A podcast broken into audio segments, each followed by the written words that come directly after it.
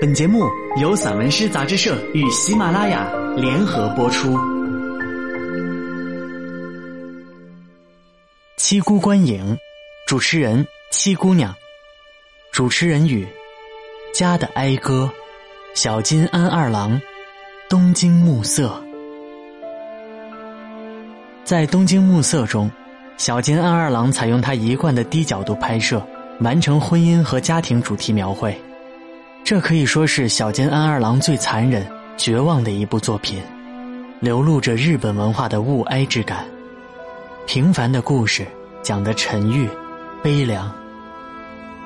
影片以母亲的缺席切入，娓娓道来。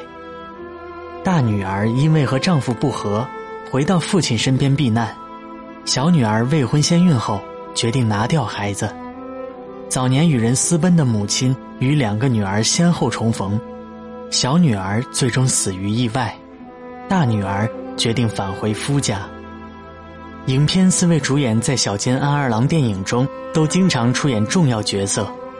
影片最后以父亲看着大女儿离开结束，与小津安二郎的《秋刀鱼之味》麦秋以父亲送女儿出嫁的复杂心情结尾，在某种程度上。有着相似之处，小津安二郎的作品情感细腻，充满生活细节和烟火气，值得反复品味。